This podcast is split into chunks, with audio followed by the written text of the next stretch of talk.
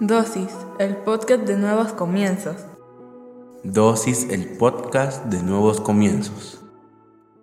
Bienvenido seas una vez más a Dosis. Hoy hablaremos sobre lujo. ¿El lujo es bueno o es malo? ¿El lujo puede desviarnos del camino o simple y llanamente es una consecuencia de nuestro trabajo y de nuestro esfuerzo? De eso quiero hablarte este día. Antes de empezar a hablar sobre lujo debemos de definirlo. El lujo viene derivado del vocablo latino lexus. Es un término que se puede usar para aludir al exceso de pompa u ornamentación. El lujo, de este modo, se asocia a la suntuosidad y a la ostentación. Además de las ya citadas, existen otras palabras que pueden funcionar como sinónimo de lujo. Términos tales como opulencia, esplendidez, profusión, riqueza, fausto o incluso abundancia. Por lo general, cuando un elemento es muy costoso y se encuentra al alcance de muy pocas personas, se le califica como lujoso o que es un lujo. La pregunta que queremos resolver este día es, ¿qué es lo que dice la Biblia respecto al lujo? Y como cristianos, ¿podemos permitirnos lujos o no? ¿O los debemos de criticar o debemos de quitarlos de nuestra vida? Lucas 12, 19, 21 dice, Luego me pondré cómodo y me diré a mí mismo, amigo mío, tienes almacenado para muchos años, relájate, come y bebe y diviértete. Pero Dios le dijo, necio, vas a morir esta misma noche. ¿Y quién se quedará con todo aquello por lo que has trabajado? Así es, el que almacena riquezas terrenales, pero no es rico en su relación con Dios, es un necio. Quien está hablando en este pasaje es Jesucristo. Jesús está dándole la ilustración de ese deseo ferviente de acumular riqueza. Y obviamente el lujo tiene mucho que ver en relación a la riqueza. Observa que no está opuesto al lujo Jesús en este momento. A lo que está opuesto es que uno piense que a través de sus riquezas uno está protegido, poner la esperanza en las riquezas. Ese es el error, porque entonces tú estás descansando en tus riquezas cuando nosotros deberíamos de descansar en Dios. Tú descansas a través de tus lujos. Hoy en día es muy normal escuchar a la nueva generación decir, yo voy a estar tranquilo cuando pueda comprarme este carro, o cuando pueda comprarme este teléfono, o cuando ya tenga una bolsa que valga tanto. Yo voy a ser exitoso en el momento que yo ya no tenga que vivir de un cheque. O yo voy a ser exitoso en el momento que yo pueda viajar por el mundo. ¿Te das cuenta? El éxito lo están midiendo a través del lujo que puedan incorporar en su vida. El lujo no es otra cosa que algo que no necesitamos para vivir. No puede ser una fuente de vida el lujo. El lujo es consecuencia del trabajo, como te digo. No hemos escuchado a algunas personas decir lo siguiente. Me voy a dar un pequeño lujo después de tanto trabajo. Me voy a comprar esto. Me voy a permitir comprarlo, me voy a permitir ir a tal restaurante porque me merezco ese pequeño lujo. Esto que está diciendo esta persona es, yo he trabajado y como consecuencia puedo disfrutar de. Ahí no hay problema. El problema es cuando dices tú, mi esperanza o mi descanso está en todo lo que he alcanzado, porque entonces dejaste fuera de la jugada al Señor. Observa lo que dice 1 de Timoteo 6, 17, 19. Enséñale a los ricos de este mundo que no sean orgullosos ni que confíen en su dinero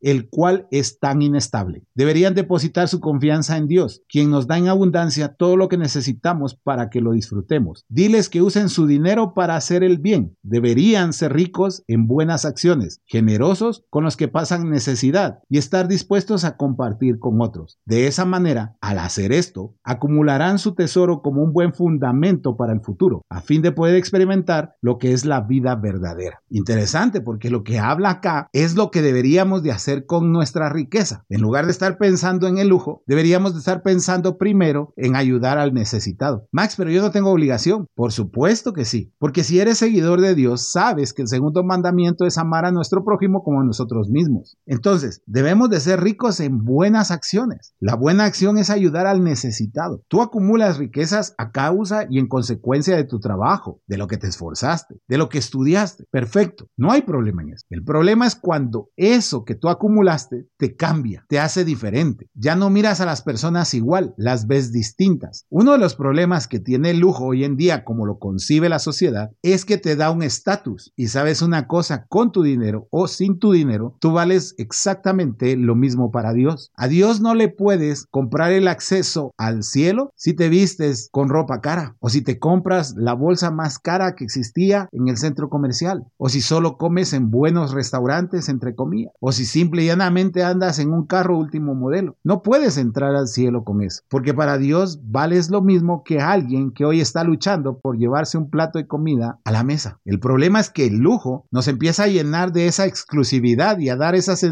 de que somos mejores que otros. Ahí sí estamos pecando, ahí sí el lujo nos está esclavizando. Antes tú agradecías por los alimentos que habían sobre tu mesa. Hoy ya no quieres esos alimentos porque los ves abajo de tu categoría. El lujo te cambió. Entonces, déjame decirte algo. El lujo para ti es un pecado. Cuando tú comienzas a ver mal a tu hermano, a tu vecino, ahí el lujo es un error. Ahí el lujo solo te está alejando de tu verdadero propósito y te está cambiando para que tú sientas que eres más importante que muchas otras personas. Job 31, 24, 25. ¿He puesto mi confianza en el dinero o me he sentido seguro a causa de mi oro? ¿Me he regodeado de mi riqueza y de todo lo que poseo? Job está preguntando y está diciendo, ¿me he sentido orgulloso de ello? Y observa lo que dice el 28. Y si así fuera, los jueces deberían de castigarme porque significaría que he negado al Dios del cielo. Job está diciendo, yo de mis riquezas nunca estuve orgulloso, nunca deposité mi confianza. Y si fuese así, que me lo demanden, porque él sabía que el depositar su confianza, su seguridad, su autoestima en el lujo, solo lo llevaba a la perdición. Mira lo que dice Job 42:12. Así que el Señor bendijo a Job en la segunda mitad de su vida, aún más que al principio, pues ahora tenía 14 mil ovejas, 6 mil camellos, mil yuntas de bueyes y mil burras. Qué lujo el que tenía Job. Y Dios lo bendijo de esa manera porque nunca se sintió orgulloso de su riqueza, porque nunca depositó su confianza en el lujo. Por supuesto que tu riqueza, tus lujos, aquellas cosas que tú anhelas, las vas a conseguir a través de tu esfuerzo y de tu dedicación. Y eso no está mal. El problema es que la sociedad nos ha estado enseñando que nosotros valemos por ello. Y ahí sí equivocaste el rumbo. No estés amargándote porque el vecino tiene más que tú. No estés orgulloso porque tienes más que el vecino. No pelees porque no puedes comprarte el último smartphone. No pelees porque hoy tuviste que comprar un tipo de ropa que no es de las marcas reconocidas. Porque entonces el lujo no es para ti. Solo te va a alejar de Dios. Pero si tú eres una persona que a pesar de todo lo que ha conseguido en esta vida, sigue siendo humilde, entonces el lujo no es una piedra de tropiezo para ti. Así que cierra tus ojos. Vamos a orar. Padre, en el nombre de Jesús te damos gracias por esta palabra. A veces nos perdemos